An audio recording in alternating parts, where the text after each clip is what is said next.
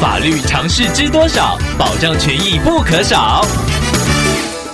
欢迎收听《法律知多少》时间，我们请到台湾瑞银法律事务所律师郑瑞伦来为您解答法律上的疑惑。各位听众朋友，大家好，我是郑瑞伦律师。郑律师您好，听众朋友窝窝透过官网留言板想要请问您，他的朋友家中有长辈过世了，当时有去国税局申请金融遗产明细，家人正在着手进行遗产处理，直到最近收到车贷缴纳通知，才知道原来长辈之前曾经帮同事当过车贷保人，不过后来对方音讯全无，想要请问郑律师，车贷还需要列入遗产债务处理吗？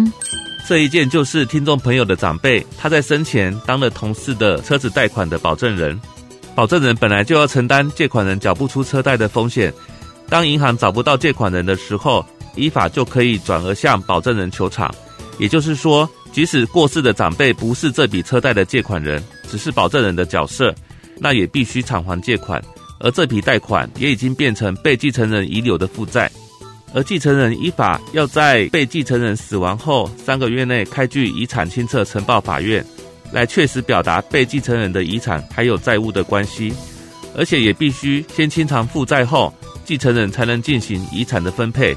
所以这笔车贷是要列入债务处理的。如果没有事先偿还被继承人的债务，就事先分配了遗产，那事后银行会向被继承人的全体继承人来提告追偿借款。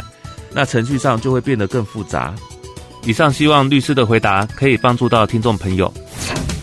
法律知多少？小小常识不可少，让您生活没烦恼。